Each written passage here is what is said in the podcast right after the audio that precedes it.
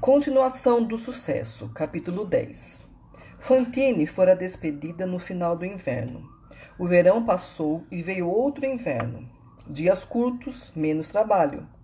No inverno, nem calor, nem luz, nem meio-dia.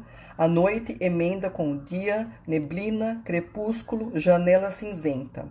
Não se vê com clareza. O céu é um respiradouro. O dia inteiro um porão.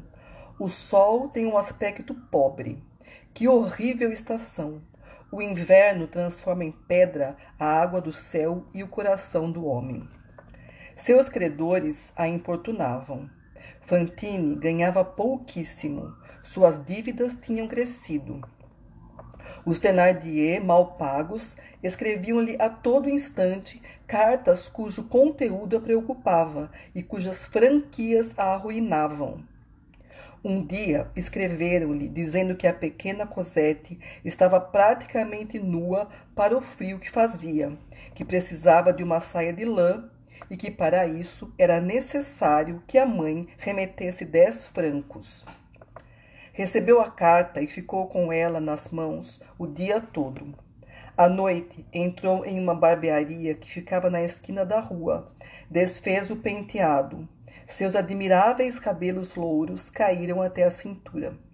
Que belos cabelos! exclamou o barbeiro. Quanto me daria por eles? perguntou. Dez francos. Corte-os. Comprou uma saia de lã e remeteu-a aos Thenardier, que se enfureceram porque era o dinheiro que queriam. Deram a saia a Eponine e a pobre cotovia continuou a tiritar. Fantine pensou: minha filhinha não tem mais frio, a vesti com meus cabelos.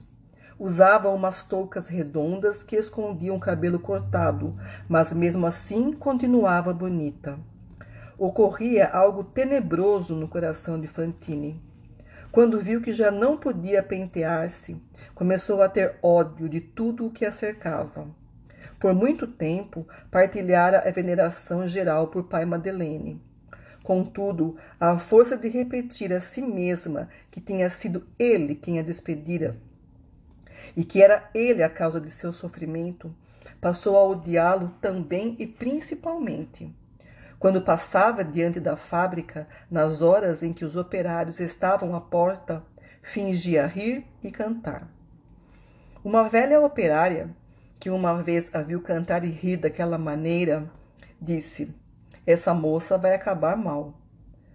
Arrumou um amante, o primeiro que apareceu, um homem a quem não amava, por fanfarrice, com raiva no coração era um miserável, uma espécie de músico mendigo, um velhaco ocioso que batia nela e que a abandonou do mesmo modo como ela ficara com ele, com desprezo.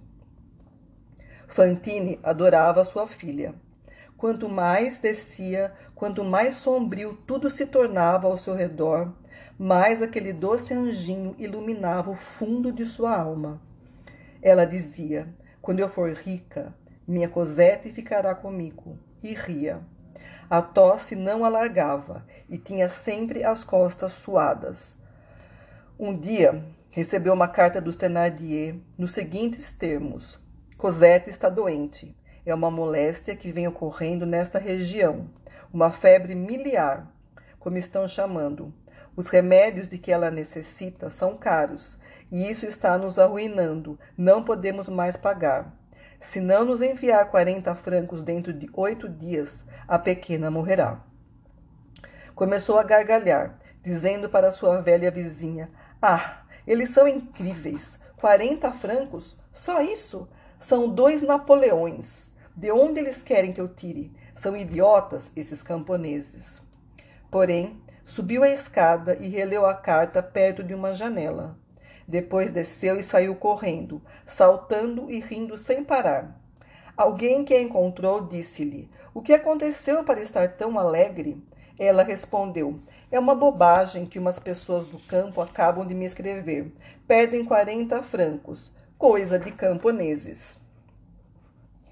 Ao passar pela praça, viu muita gente que, de forma estranha, cercava uma carruagem, em cuja parte superior discursava, de pé, um homem vestido de vermelho.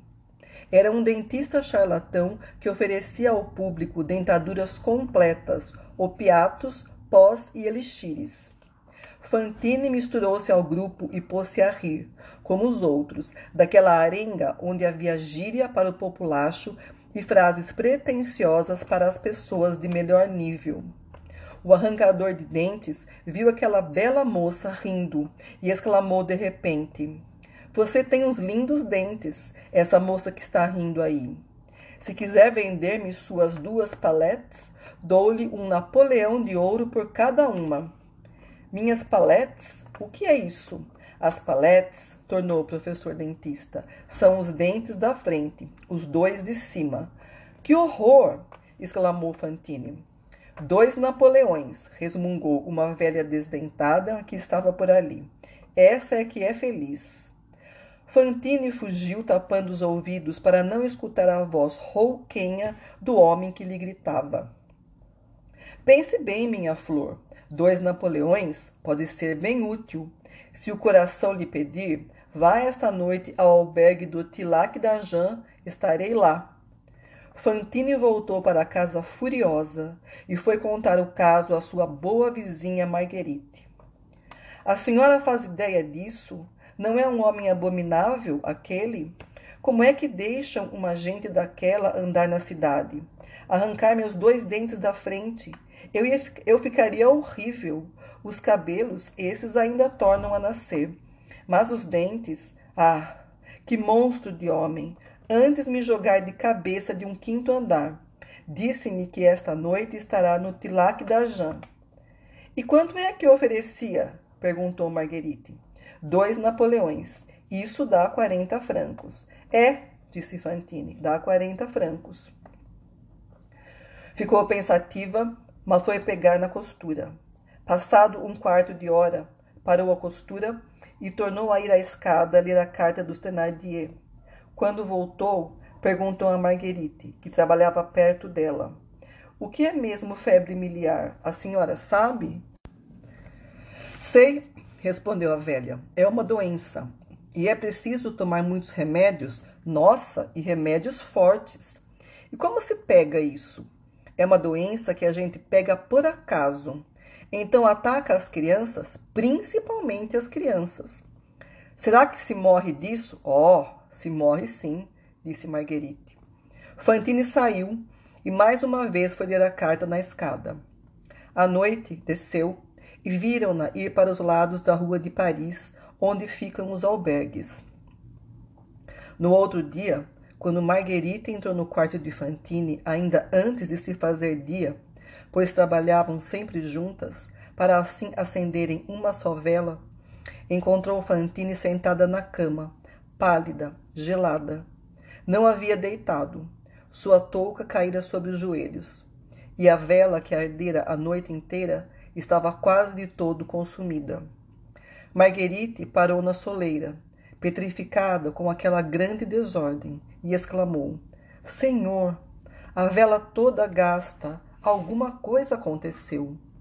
Depois olhou para Fantine, que voltava para ela a cabeça sem cabelos.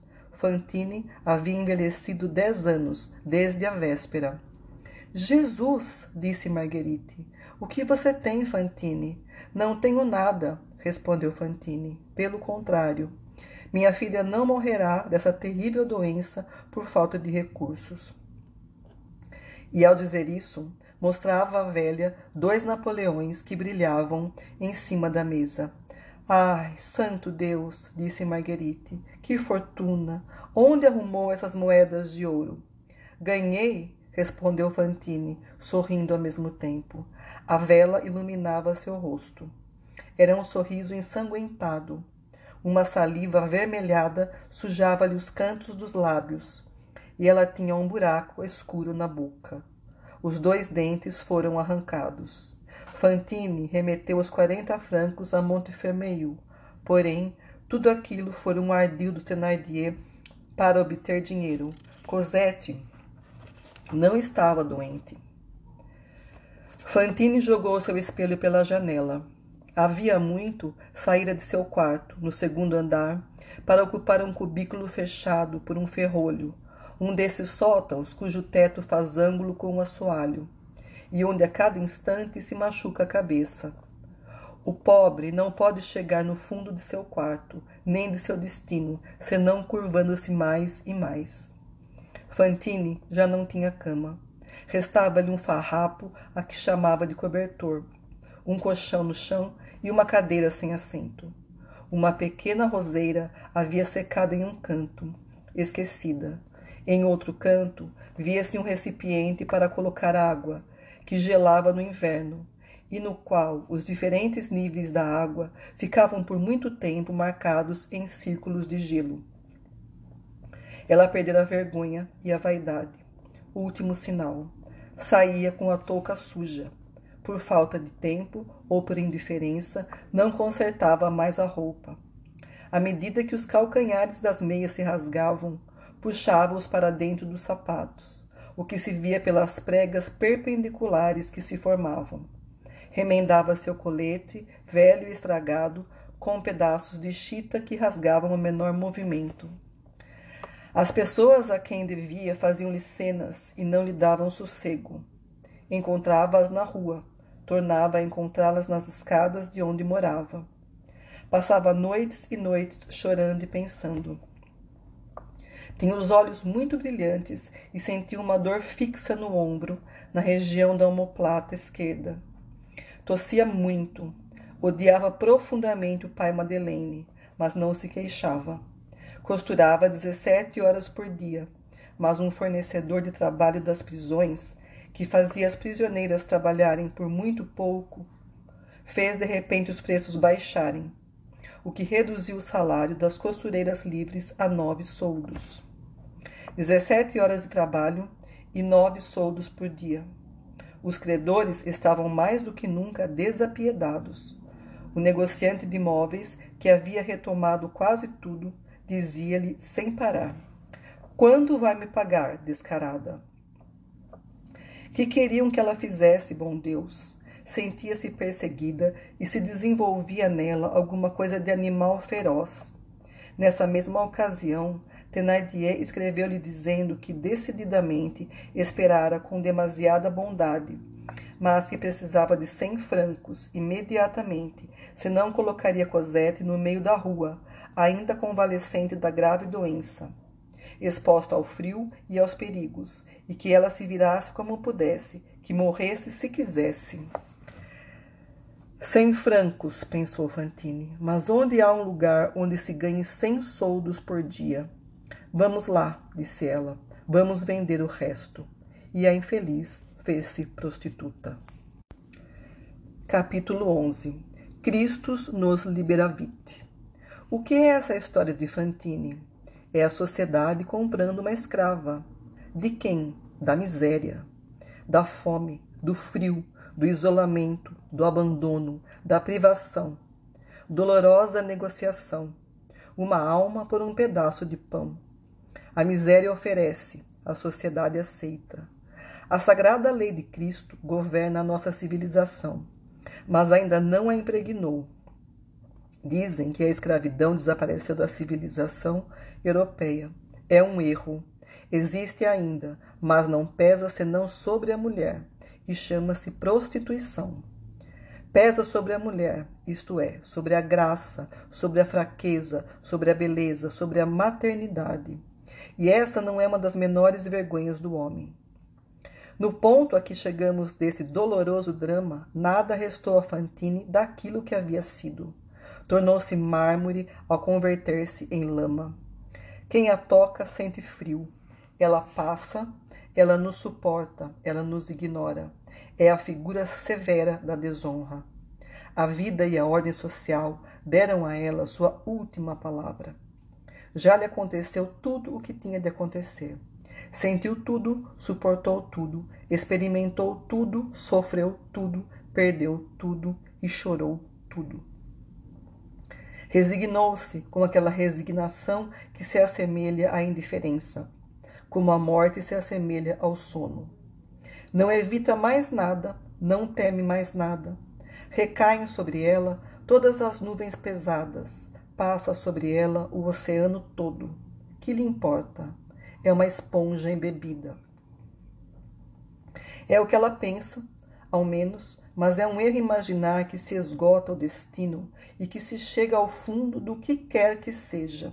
Ah, que são todos esses destinos impelidos assim confusamente? Para onde vão? Por que tem de ser assim? Aquele que sabe a resposta vê todas as sombras. É um só, chama-se Deus. Capítulo 12 A ociosidade do senhor Bamataboá. Há em todas as cidades pequenas e havia em Montreuil-sur-Mer, particularmente, uma classe de jovens que abocanham mil e quinhentos francos de renda na província, com o mesmo ar com que, em Paris, seus pares devoram duzentos mil francos por ano. São entes da grande espécie neutra, estéreis, parasitas, nulos que tem um pouco de terra, um pouco de tolice e um pouco de espírito, que seriam uns caipiras em um salão, pretendendo-se fidalgos em uma taverna, que diziam: Meus prados, meus bosques, meus camponeses, que ovacionam as atrizes de teatro para provar que são pessoas de gosto, que discutem com os oficiais da guarnição para mostrar que são valentes. Caçam, fumam, bocejam, bebem, cheiram a tabaco, jogam bilhar, olham os viajantes descerem da diligência, passam a vida nos cafés, jantam nas hospedarias, têm um cão que rói os ossos debaixo da mesa e uma amante que põe os pratos em cima. Fazem questão de um soldo, exageram na moda, admiram as tragédias, olham para as mulheres com desprezo desgastam suas botas velhas, copiam Londres através de Paris e Paris através de Pont-à-Mousson. Envelhecem pa patetas, não trabalham, não servem para nada, mas tão pouco causam grande mal. Félix Tholomyès, se tivesse ficado em sua província e nunca tivesse visto Paris, teria sido um desses homens. Se fossem mais ricos, diriam, são elegantes. Se fossem mais pobres, diriam: são vadios. São ociosos, simplesmente. E há entre eles os que aborrecem, os que se aborrecem, os tresloucados e alguns esquisitos. Naquele tempo, um elegante se fazia com grandes colarinhos, uma bela gravata, um relógio com berloques, três coletes de cores diferentes sobrepostos, o azul e o vermelho por dentro, uma casaca curta cor de oliva com a cauda aberta, duas fileiras de botões prateados apertados uns contra os outros e subindo acima do ombro, e umas calças cor de oliva mais clara, com pregas em número indeterminado, mas sempre ímpar, variando de uma a onze, limite que nunca era ultrapassado. Acrescentem a isso botas com chapinhas de ferro nos saltos, chapéu de copa alta e abas estreitas, cabelo com topete, uma grande bengala e uma linguagem rebuscada, com trocadilhos de Poitiers. Além de tudo isso, esporas e bigode. Naquela época, bigode significava burguês e esporas peão. O elegante de província usava esporas maiores e bigodes mais selvagens. Era o tempo da luta das repúblicas da América Meridional contra o rei da Espanha, de Bolívar contra Murilo.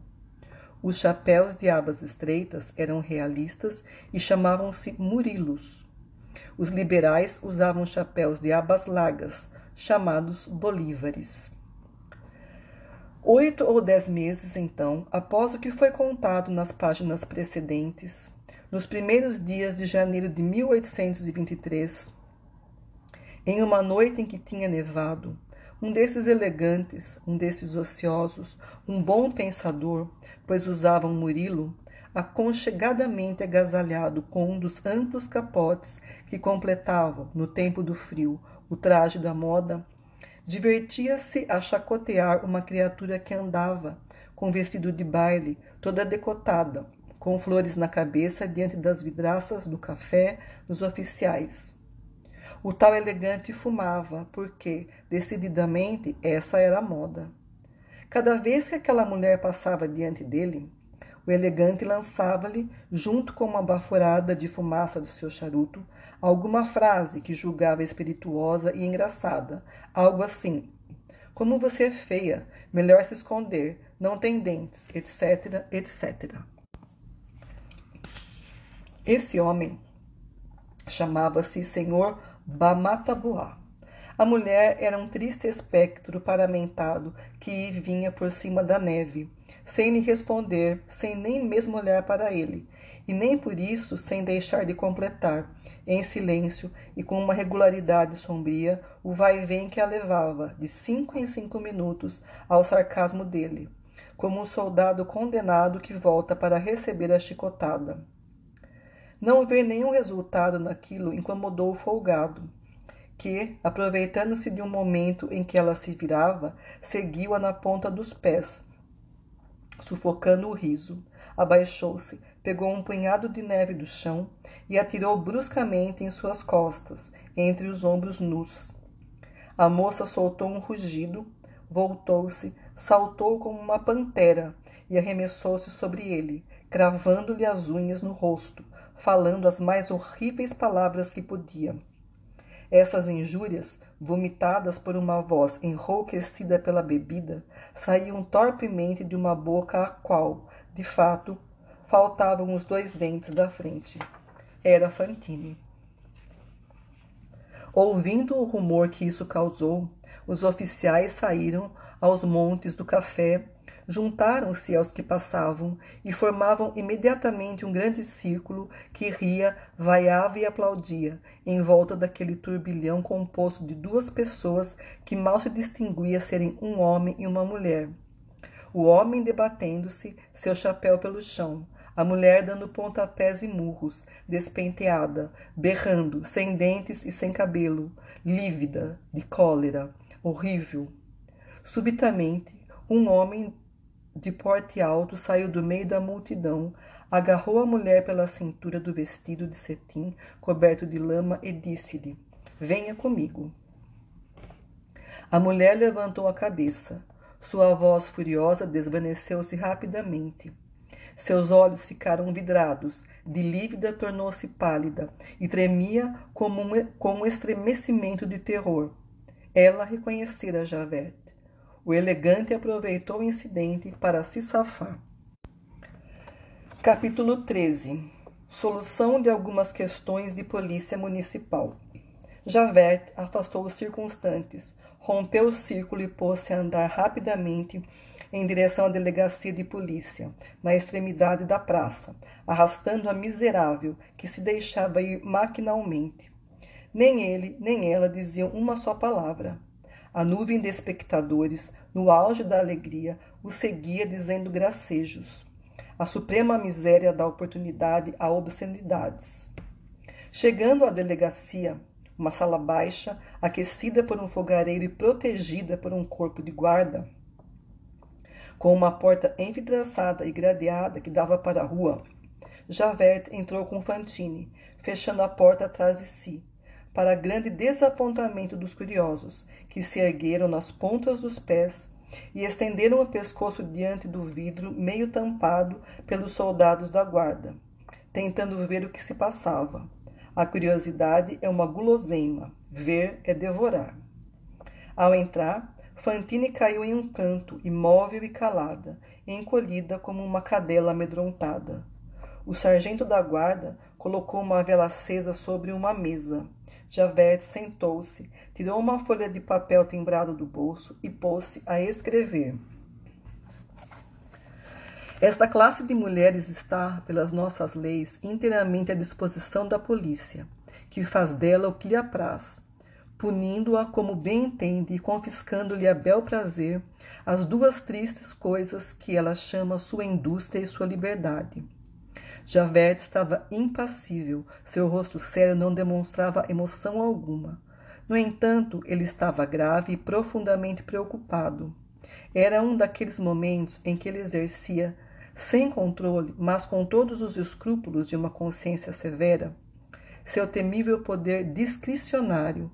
Naquele instante, ele sentia seu lugar de agente da polícia era um tribunal.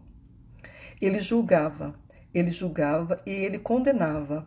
Fazia apelo a todas as ideias que podia ter no espírito sobre a importante tarefa que cumpria. Quanto mais examinava o procedimento daquela mulher, mais revoltado se sentia. Era evidente que ele acabava de presenciar um crime. Acabava de ver ali, no meio de uma rua, a sociedade, representada por um proprietário eleitor, atacada, insultada por uma criatura excluída de tudo. Uma prostituta atentando contra um burguês. Ele, Javert, viu tudo e escrevia em silêncio. Após terminar, assinou, dobrou o papel e, entregando-o ao sargento da guarda, disse: Chame três soldados e conduza essa mulher à cadeia. Depois, voltando-se para Fantine, vai ficar aí por seis meses. A infeliz estremeceu. Seis meses? Seis meses de prisão, gritou ela. Seis meses ganhando sete soldos por dia. Mas que será de Cosette, minha filha, minha filha? Mas eu ainda devo mais de cem francos aos Thenardier, senhor inspetor, sabia? Ela arrastou-se pelo piso molhado, entre as botas enlameadas de todos aqueles homens, sem se levantar, de mãos juntas, dando grandes passos com os joelhos. Senhor Javert, disse ela, peço seu perdão. Asseguro-lhe que eu não errei. Se tivesse presenciado como aquilo começou, teria visto. Juro pelo bom Deus que eu não errei. Foi aquele burguês que eu nem conheço que colocou neve em minhas costas. Será que alguém tem direito de nos jogar neve nas costas quando a gente passa assim tranquilamente, sem fazer mal a ninguém? Aquilo me enfureceu. O senhor vê que estou doente, e além disso, já fazia tempo que ele me falava gracinhas. Você é feia, não tem dentes. Sei muito bem que não tenho mais dentes. Eu não estava fazendo nada. Eu pensava, é um senhor que quer se divertir. Fui bem educada, não falei com ele. Foi então que ele jogou neve em mim. Senhor Javert, meu bom senhor inspetor, será que ninguém ali viu a cena para dizer ao senhor que essa é a verdade? Talvez eu tenha feito mal me aborrecer, mas o senhor sabe, na hora a gente não pensa. Foi um impulso. E depois sentiram uma coisa tão fria nas costas, sem a gente esperar. Fiz mal em estragar o chapéu daquele senhor, mas por que ele foi embora? Eu ia pedir-lhe perdão. Oh, meu Deus, não me custaria nada pedir-lhe perdão. Perdoe-me desta vez, senhor Javert. Olhe, o senhor não sabe. Na cadeia a gente só ganha sete soldos. Não é por culpa do governo, mas só se ganha sete soldos. E imagine que tenho de pagar cem francos, senão vão colocar minha filhinha na rua. Oh, meu Deus! Eu não posso ficar com ela aqui. É tão torpe a vida que levo. Oh, minha Cosette, oh, meu anjinho do céu, que será dela, coitadinha? Vou lhe contar. São os Thenardier, os estalajadeiros, gente da aldeia. Com eles não tem conversa, precisam de dinheiro. Não me ponha na cadeia. Veja, é uma criança que vão abandonar pela rua, ao Deus dará, em pleno inverno. É preciso ter compaixão dessas coisas, meu bom senhor Javert. Se já fosse mais crescidinha, iria ganhando sua vida, mas naquela idade não dá. Eu não sou uma mulher má. Não foi a covardia, nem a avidez que me fizeram isso. Eu bebi, mas é por causa da miséria. Eu não gosto disso, mas faz esquecer. Quando eu era mais feliz, bastava olhar em meus armários para verem que eu não era uma desleixada. Tinha roupas, muitas roupas. Tinha piedade, tinha piedade de mim, senhor Javert. Assim falava Fantine, partida em duas, sacudida pelos soluços, com a vista turvada pelas lágrimas, o pescoço nu, retorcendo as mãos, com acessos de uma tosse seca e curta, balbuciando com a voz lenta da agonia. Uma grande dor é um raio divino e terrível que transfigura os miseráveis. Naquele instante, Fantine voltara a ser bela. Em alguns momentos, Parava e beijava com ternura o casaco do inspetor.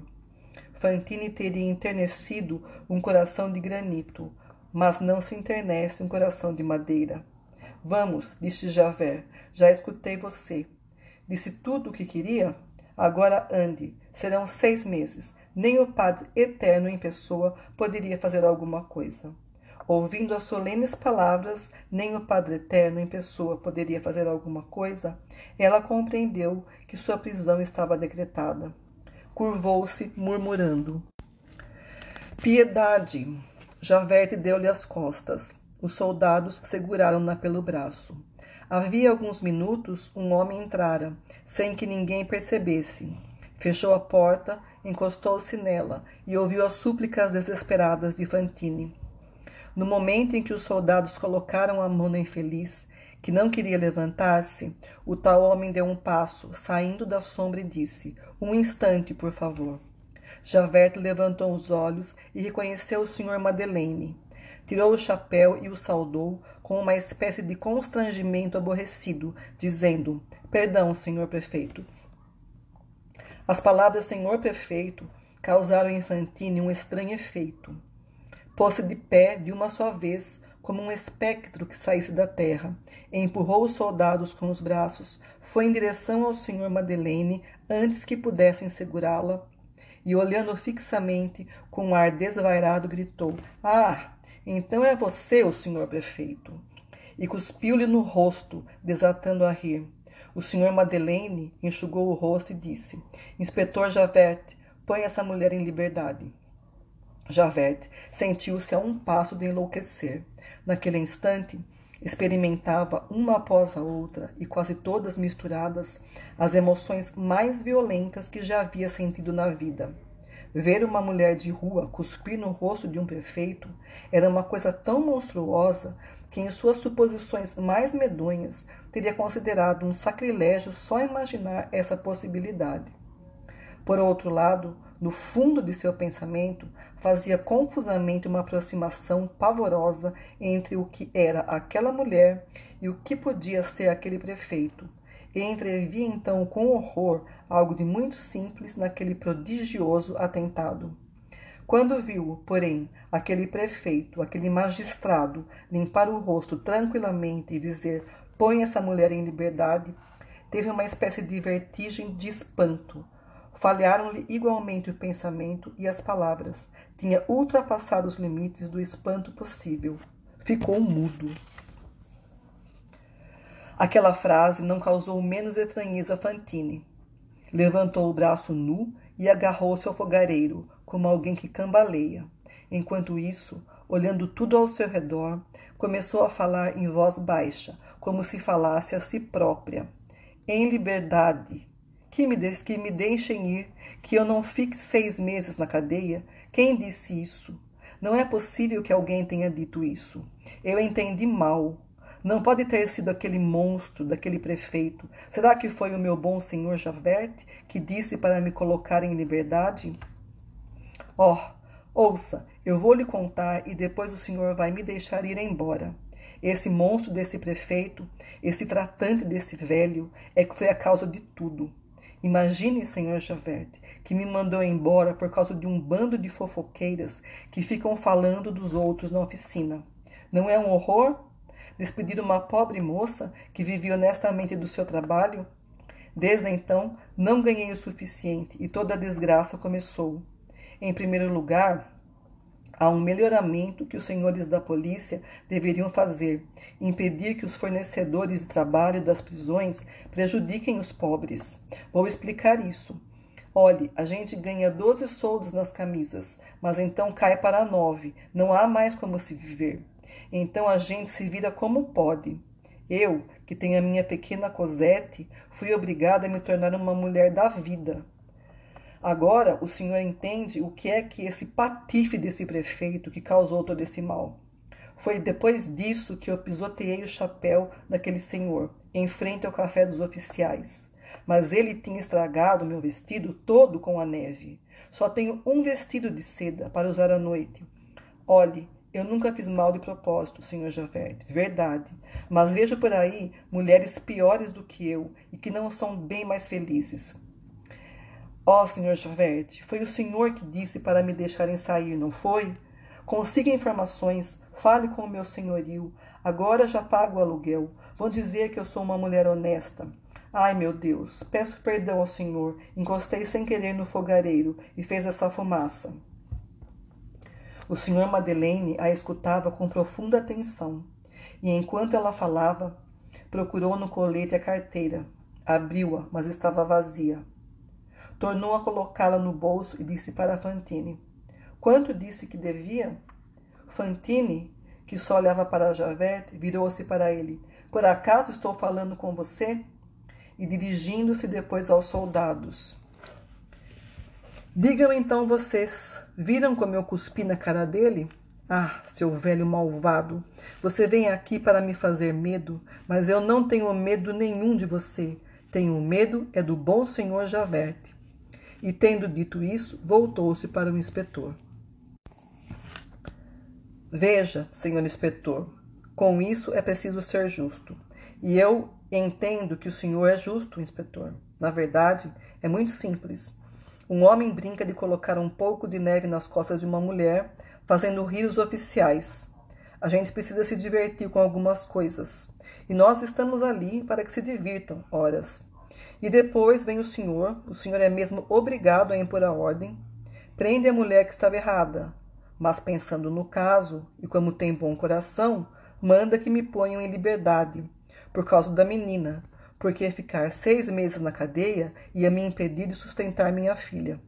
Ora, não faça mais isso, sua sem vergonha. Ah, não faço não, senhor Javert. Façam o que me fizerem, agora eu nem vou me mexer. Só hoje, sabe, eu gritei porque aquilo me fez mal. Eu não esperava de jeito nenhum aquela neve daquele senhor. E como já lhe disse, não ando muito bem, tenho uma tosse. E é como se tivesse uma bola que me queima no estômago. E o médico me disse: tome cuidado. Veja, ponha a mão, não tenha medo, é aqui. Ela não chorava mais, sua voz era meiga. Apoiava a mão grosseira e rude de Javert no alvo e delicado pescoço e olhava para ele sorrindo. De repente, recompôs rapidamente a desordem de sua roupa, fez cair as dobras do vestido, que ficara erguido quase até a altura do joelho, ao ser arrastada, e caminhou para a porta, dizendo a meia voz e com um amigável aceno de cabeça aos soldados: Rapazes, o senhor inspetor disse para me soltarem, eu vou embora. E pôs a mão no trinco. Mais um passo e estaria na rua. Até aquele instante, Javerte ficara de pé, imóvel, olhos pregados no chão, deslocado no meio daquela cena, como uma estátua quebrada que espera ser levada para outro lugar. O ruído do trinco despertou. Levantou a cabeça com uma expressão de autoridade soberana, expressão tanto mais terrível quanto mais de baixo vem o poder, feroz no animal bravio, atroz no homem nulo. Sargento, gritou ele, não vê que essa rameira está saindo? Quem mandou que a deixassem ir embora? Eu, disse o senhor Madeleine. Ao ouvir a voz de Javert, Fantine estremeceu e soltou o trinco como um ladrão surpreendido solto que roubou.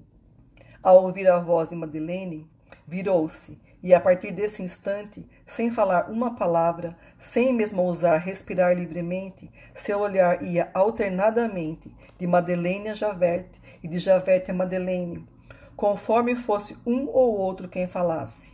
Era evidente que Javert tinha de estar, como se diz, fora de eixo, para falar daquele modo ao sargento, após a ordem do prefeito de colocar Fantine em liberdade. Teria esquecido a presença do senhor prefeito? Ou teria acabado por declarar a si mesmo que era impossível a uma autoridade dar uma ordem como aquela, e que quase com certeza o prefeito tinha dito sem querer uma coisa por outra. Ou então, perante as barbaridades que testemunhara havia duas horas, pensaria que era preciso tomar resoluções supremas, que era necessário o pequeno fazer-se grande, o espião transformar-se em magistrado, o homem de polícia transformar-se em homem de justiça. E naquela circunstância extrema, a ordem, a lei, a moral, o governo, a sociedade inteira se, se personificarem nele, Javert? Fosse como fosse, quando o senhor Madeleine disse aquele eu que acabava de ouvir, o inspetor de polícia Javert voltou-se para o senhor prefeito, pálido, frio, os lábios roxos o olhar desesperado, o corpo todo agitado por um imperceptível tremor. E, coisa inaudita, disse-lhe de olhos baixos, mas com voz firme: Senhor prefeito, isso não é possível. Por quê? perguntou o senhor Madeleine. Essa infeliz insultou um cidadão. Inspetor Javert, replicou, replicou Madeleine em tom conciliador e calmo. Escute. O senhor é um homem de bem, com quem não tenho nenhuma dificuldade em explicar-me. A verdade é a seguinte: eu passava pela praça quando o senhor prendia essa mulher. Ainda havia gente ali, e eu me informei. Fiquei a par de tudo. Foi o homem que fez mal e que, em boa justiça, deveria ter sido preso. Javerte atalhou. Essa miserável acaba de insultá-lo, prefeito. Isso diz respeito a mim, retrucou o senhor Madeleine. Acho que a injúria é minha e posso fazer o que quiser com ela. Peço-lhe desculpas, senhor prefeito, mas a injúria não lhe pertence, pertence à justiça. Inspetor Javert, replicou o senhor Madeleine, a primeira justiça é a consciência. Ouvi essa mulher, sei o que estou fazendo. E eu, senhor prefeito, não entendo o que vejo. Contente-se então em obedecer. Obedeço ao meu dever, e meu dever ordena que essa mulher cumpra seis meses de prisão. O senhor Madeleine respondeu com brandura: Ouça bem o que eu digo, ela não ficará nem um dia. A essas palavras decisivas, Javerte ousou encarar fixamente o prefeito e disse-lhe, mas com um tom de voz ainda profundamente respeitoso: É terrível ter de resistir ao senhor prefeito. É a primeira vez em minha vida, mas queira permitir observar-lhe que estou dentro dos limites de minhas atribuições. Atenho-me, já que é assim que o senhor quer, apenas aos fatos que envolveram aquele cidadão. Eu estava lá. Foi essa mulher que atirou-se sobre o senhor Bamataboá, que é eleitor, e dono daquela linda casa de três andares com varanda, toda de pedra, na esquina da praça. Enfim, há cada coisa nesse mundo. Seja como for, senhor prefeito, esse é um caso de polícia de rua que diz respeito a mim e vou prender a tal Fantine. Então, o senhor Madeleine cruzou os braços e disse com uma, com uma, com uma voz severa que ninguém na cidade jamais tinha ouvido. O caso de que fala é um caso de polícia municipal. Nos termos dos artigos 9, 11, 15 e 66 do Código de Instrução Criminal, eu devo julgá-lo. Ordeno que essa mulher seja posta em liberdade. Javerte quis tentar um último esforço. Mas, senhor prefeito, devo lembrar ao senhor o artigo 81 da Lei de 13 de dezembro de 1799 sobre a detenção arbitrária. Senhor prefeito, permita nem mais uma palavra. Contudo, saia, disse o senhor Madeleine. Javert recebeu o golpe de pé, de frente, bem no peito, como um soldado russo. Fez uma reverência até o chão ao prefeito e saiu. Fantine afastou-se da porta e o viu, estupefata, passar diante dela. No entanto, ela também sentiu uma estranha perturbação. Acabava de ver-se, de certa forma, disputada por duas forças opostas viu lutarem diante de seus olhos dois homens que tinham sua liberdade nas mãos, sua vida, sua alma, sua filha. Um deles a puxava para o lado escuro, o outro em direção à luz. Nessa luta, entrevista pela lente de aumento do assombro, os dois homens pareceram-lhe dois gigantes. Um falava como se fosse seu demônio, o outro como seu anjo bom. O anjo vencera o demônio, mas o que a fazia estremecer dos pés à cabeça era esse anjo, esse libertador, ser justamente o homem que ela abominava. Esse prefeito que por tanto tempo ela havia considerado o causador de todos os seus males, esse Madeleine.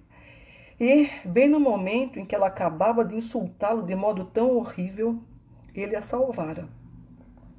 Será que ela estava enganada? Será que deveria então mudar toda a sua alma? Não sabia tremia. Escutava meio confusa, olhava espantada, e a cada palavra dita pelo senhor Madeleine, ela sentia fundirem e desmoronarem dentro dela as trevas medonhas do ódio, e sentia nascer no coração algo de confortador e de inefável, a alegria, a confiança, o amor.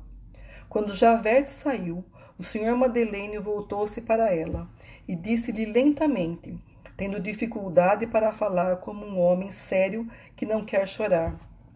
Ouviu que falava. Eu não sabia nada do que contou. Acredito que é verdade e sinto que é verdade. Ignorava até que tivesse deixado de trabalhar em minhas oficinas. Mas por que não se dirigiu a mim? Mas então, vou pagar suas dívidas, vou mandar buscar sua filhinha, ou irá encontrá-la. Viverão aqui, em Paris ou onde quiserem. Vou encarregar-me de você e de sua filha. Não precisa mais trabalhar se não quiser. Darei todo o dinheiro que lhe for necessário. Voltará a ser honrada se voltar a sentir-se feliz. E também escute, digo desde já que, se tudo é como diz e eu acredito nisso, nunca deixou de ser virtuosa e santa perante Deus. Ó, oh, pobre mulher! Isso era mais do que a pobre Fantine podia suportar. Ter Cosette por perto, sair daquela vida infame, viver livre, rica, feliz, honrada com Cosette, ver repentinamente surgir do meio de seu infortúnio todas essas realidades do paraíso. Ela olhava admirada aquele homem que lhe falava e só conseguia emitir alguns soluços. Oh, oh, oh! Suas pernas se dobraram e ela ajoelhou-se diante do senhor Madeleine. E antes que ele pudesse impedir, sentiu que ela segurava sua mão, encostando-a em seus lábios. Em seguida, Fantine perdeu os sentidos. Final da primeira parte do livro da Fantine.